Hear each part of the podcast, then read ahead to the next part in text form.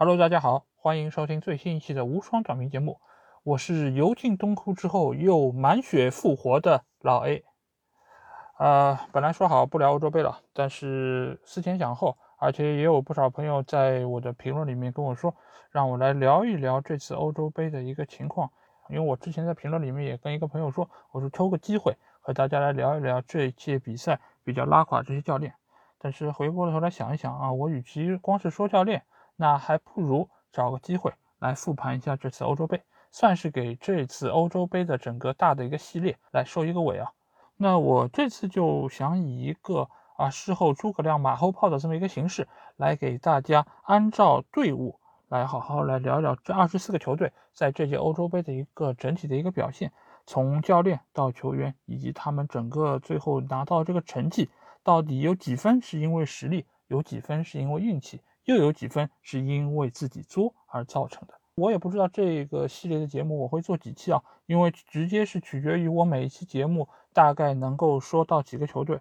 因为我现在没录，我也不知道我到底呃需要几期节目才能够把这个系列给做完。那我们且做且看吧。那我们先从 A 组来开始啊，我会按照小组的最后的排名成绩来给大家一个个说。那 A 组的小组第一就是最后的冠军意大利队啊！意大利队其实我觉得是这届杯赛可能话题点最多的球队啊，而且他最后能够走到温布利的决赛，以及最终能够从英格兰队手上拿到这个冠军，我觉得呃他们成功点非常非常多。那我们一个一个来说，如果说这次意大利队能够捧杯，最大的一个要素其实就是他们的教练曼奇尼啊。因为曼奇尼其实我们从赛前就开始说，他带的这个意大利队非常不意大利，非常的西班牙，因为他是传控的一个打法，而且非常多的球员他能够以他们的一个非常开放的一个进攻态势围剿对方的一个防线，使得这个意大利队失球非常少，进球非常多，而且我们也可以看到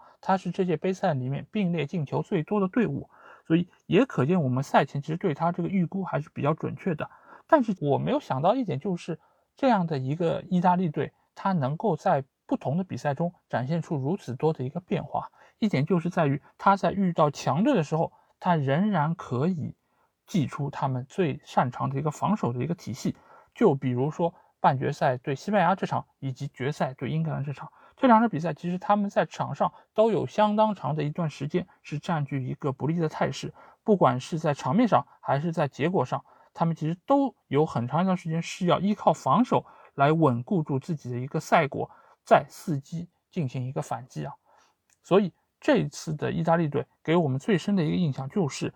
曼奇尼能够审时度势的来改变自己球队的一个打法，以及有针对性的进行排兵布阵、进行换人调整。这几点，我觉得在。半决赛和决赛这两场比赛其实是有一个充分体现，尤其是在决赛这场比赛中，我们可以看到他早早的就换下了在前场一是体能不足，二是对对方后卫的压迫已经明显显得力不从心的英莫比莱，而使得替补上场球员能够维持住本队一个向前的一个攻势。因为这个时候的英格兰队已经以防守为主，所以他很好的就是派出了这几名球员，包括他在后期。换下了因伤不得不下场的小杰萨，尽管小杰萨在决赛的这场比赛中他的表现非常的好，但是曼奇尼他非常果断，在杰萨无法坚持情况下换上了自己的替补球员，而且你可以看到他换上的球员每一个球员都没有体现出特别拉垮的一个情况，所以这也是他非常强的一点，而且包括他在决赛中换上了小组赛阶段就受伤没有再出场过的弗伦奇，这一点其实也是很多的教练所不具备的。啊，因为非常多教练可能会觉得这个球员已经这么多场没有打过比赛了，而且他之前是刚刚从伤势里面恢复，这个时候派他上场是不是会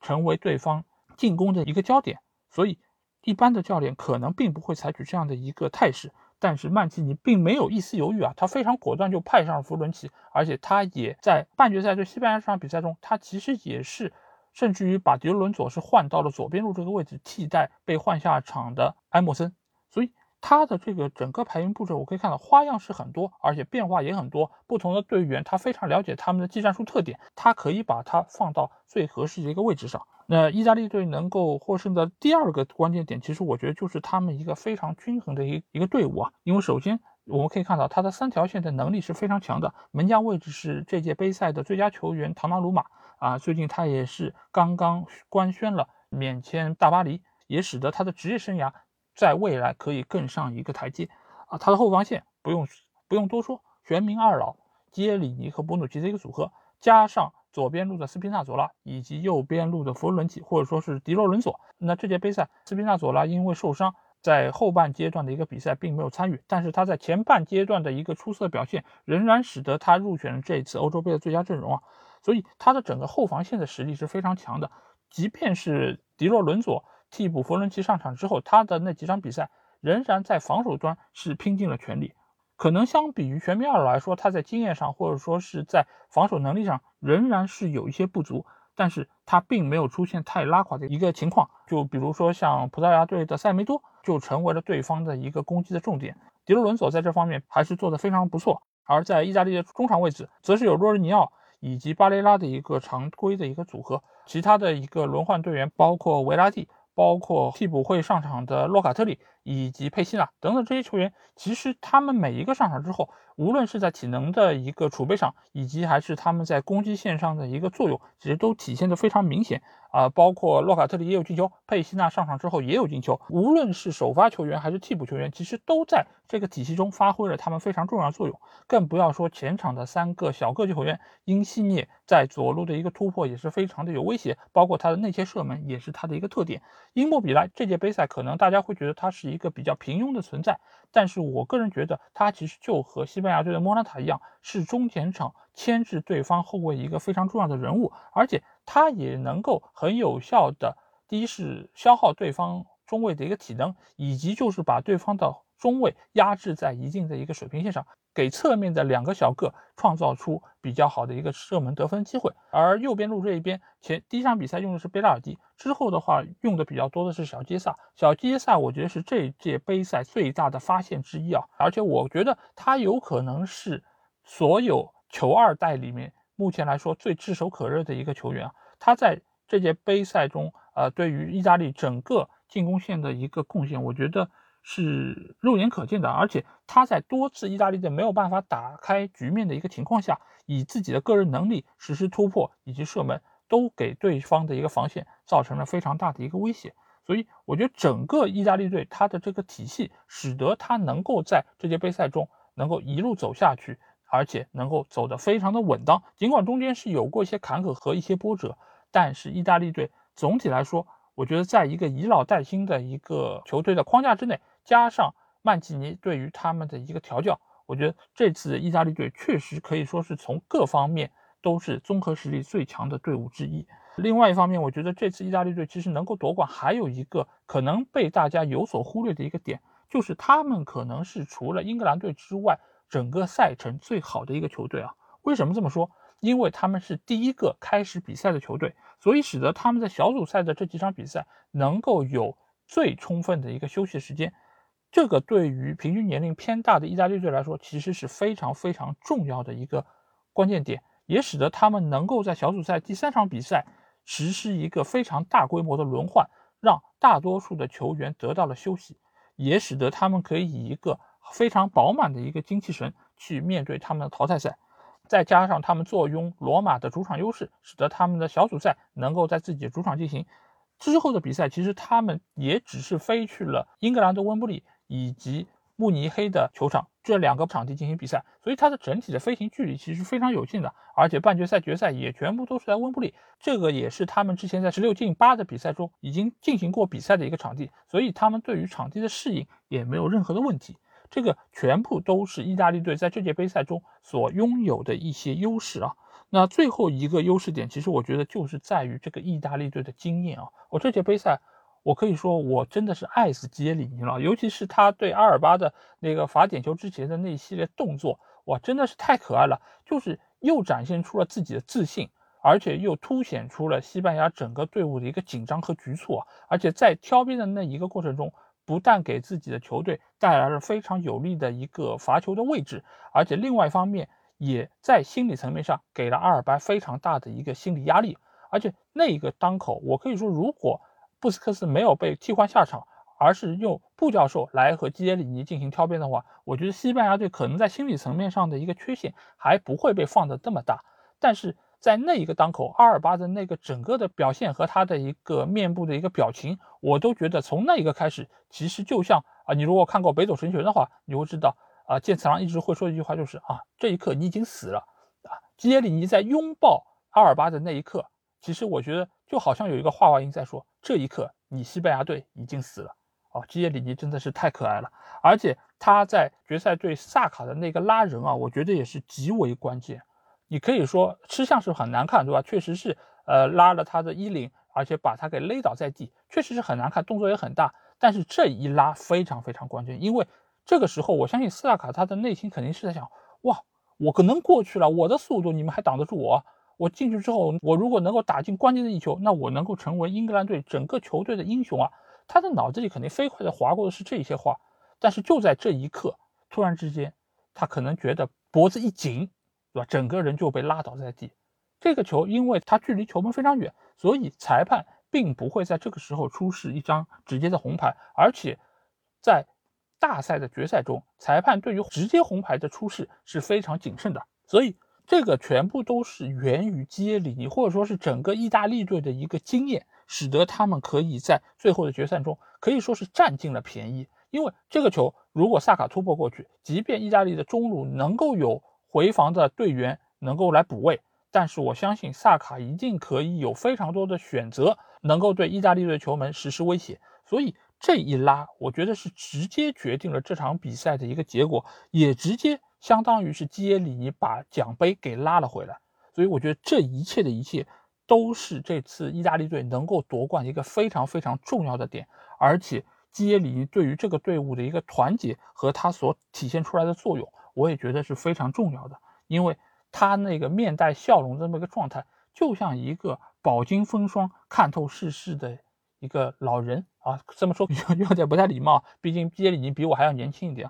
但是他就像一个经历了非常多事情的一个世外高人吧。他其实可以把自己的这种从容和淡定都带给自己的那些年轻的球员们，让他们知道不要慌，有我在，跟着我干就完了。所以我觉得这次意大利队除了场下的曼奇尼和维亚利这些教练团队的成员之外，我觉得场上的经验其实也是非常非常重要和珍贵的，以基耶里尼为首。那第二个我要说到球队就是威尔士队。威尔士队这次其实是 A 组的小组第二。其实就实力上或者说是最后的一个成绩来说，其实瑞士可能是更好的一方。但是我就按照这个顺序来说吧。呃，我觉得威尔士队这一届杯赛其实打的并不算太好，而且他的整体表现跟我们赛前的预测是差不太多的。但是他之所以可以拿到小组第二，我觉得一个非常重要的原因就是他们在第一场面对瑞士队的这场比赛，呃，他们在全场。在数据统计各方面都占据不利的一个情况下，依靠摩尔的一个头球扳平了比分，拿到了一场平局。这个平局其实对于威尔士队非常重要。为什么？就是威尔士队之所以可以小组第二出线，其实一个非常重要的一个因素就是他们的赛程比较有利，尤其是他们在拿到了第一场平局，拿到一分的一个情况下，第二场他们面对小组最弱或者说是最不稳定的土耳其队，轻轻松松依靠贝尔的个人能力拿到了一场胜利。也使得他们在这个时候已经手握四分，占据了一个非常主动的一个位置。再到小组第三场比赛，他们面对已经出现的意大利队，以一个最经济实惠的零比一的比分输掉比赛之后，最终得以以净胜球的优势拿到了小组第二的一个位置，也使得瑞士最终也以四分的这么一个相对比较高的位置拿到了小组第三，也一样出现。啊，所以威尔士队之所以最后能够出现一个非常重要的原因，就是他们的赛程相对比较好，再加上第二场比赛贝尔的一个爆点的发挥，这届杯赛贝尔仍然给我们展现出了一个非常好的竞技状态，尤其是第二场对土耳其这一场比赛，他个人梅开二度。那我觉得其实有几方面啊，一个就是他在上一个赛季的联赛中，他确实也没有打太多比赛，他有非常多次都是被穆里尼奥放在板凳上，所以使得他整个赛季的体能储备还是相当充分。而且再加上他这一年来是有比较多的出场机会和比赛的一个机会，也从另外一方面保证了他的一个出色状态。而且他在热刺这个赛季的表现其实还是不错的，尤其是穆里尼奥下课之后，他在热刺的数据还是非常好，进球也上双了。所以贝尔的整个贡献其实对于威尔士队还是非常的重要。但是总体来说，威尔士队的一个表现就跟我在之前短评节目里说的一样，还是比较粗糙。而且随着这些年老球员的一个退役，或者说是逐渐淡出，我觉得威尔士队的一个前景仍然是不容乐观的。但是总体来说，我觉得威尔士队是做到了他们能够做到最好，也就是从小组出线，算是一个及格的分数吧。那我们之后要说的就是瑞士队啊，瑞士其实这一次也给我们带来了非常多的一个惊喜和一个冷门，一个就是在落后两球情况下，尤其是在点球没有罚中情况下，最终是扳平了比分，最后在点球大战中依靠索莫的一个优异的发挥，战胜了法国队，爆出了可以说是本届杯赛最大的一个冷门。再之后，他其实也是和西班牙队这场比赛中把西班牙队拖入了点球大战。但是这一次，他们非常遗憾，没有能够经过点球这次的考验，使得他们最终止步于八强。这次的瑞士队啊，我觉得确实是让人非常眼前一亮。一方面，我觉得是他们之所以可以取得这么好的一个成绩，非常重要的一方面是在于他们球队的一个团结力。因为呃，佩特科维奇在带这个球队的时候，他的多次的换人以及调整，其实都能够取得非常立竿见影的一个效果。我觉得一个非常重要的原因就是球队的一个执行力非常到位，就是教练怎么说我就怎么做，我做到我最好就可以了。包括他们的球队核心扎卡，扎卡其实对于这个球队是非常非常重要的一个存在。他缺阵的那场比赛也使得整个瑞士队打得非常被动。扎卡里亚的那个乌龙球，包括他在中场的一个向前的一个组织能力，确实是使得对西班牙这场比赛。瑞士队处在一个非常不利的境地，但是他们仍然是撑了过来，所以可见这些瑞士队的球员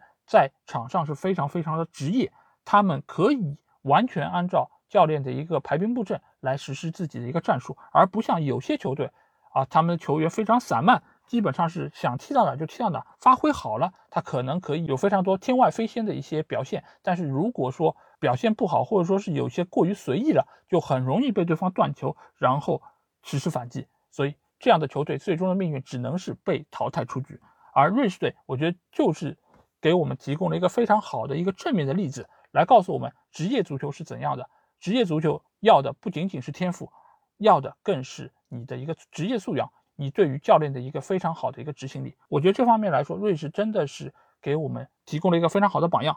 那最后我要说到的一个队伍其实是土耳其啊，因为大家如果是听了我们前章节目的话，就知道土耳其是被我看为这届杯赛最大的黑马啊。但是最后他却以一个最糟糕的战绩被淘汰出局了。这个其实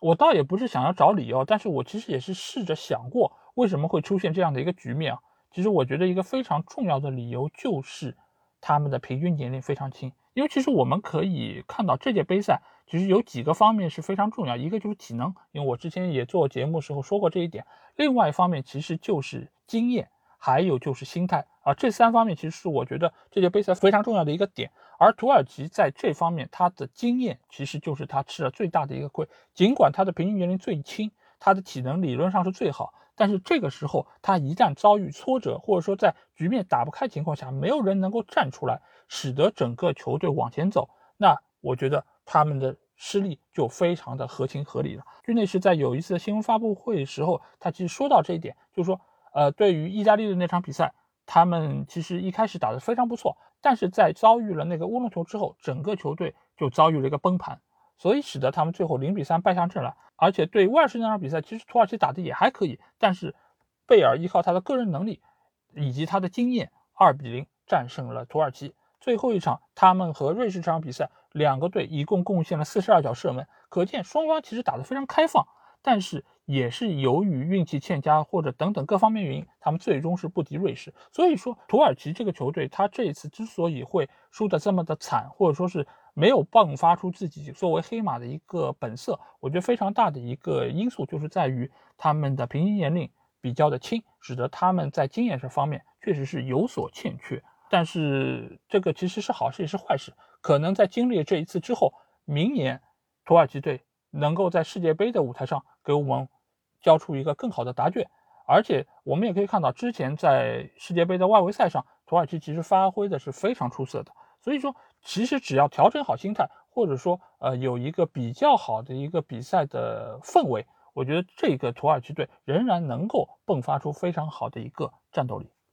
那基本上这就是我对于整个 A 组四个队伍的一些看法啊，不知道我这个马后炮大家觉得是不是啊？就是废话的成分多了一点，因为我确实说了非常多可能大家已经知道的，或者说已经从其他媒体上了解到的一些情况。但是这个其实就是我对于这四个球队的一些看法，就是成功有成功的一些秘籍，但是失败也有他们存在一些原因。当然，我现在是已经知道了答案，就着答案来说，可能你们会觉得啊，确实是很轻松，对吧？我觉得这从某种方面来说，也是我需要对这次比赛有一个总结的地方。那 A 组就说到这里，那之后我们还会说其他小组的一些队伍的一些情况，希望大家可以一如既往的收听支持。那如果你有什么话想对我说，或者说想要跟我直接交流，可以来加我们的群，只要在微信里面搜索“足球无双”就可以找到。期待您的关注和加入。好，那我们下期节目再见吧，大家拜拜。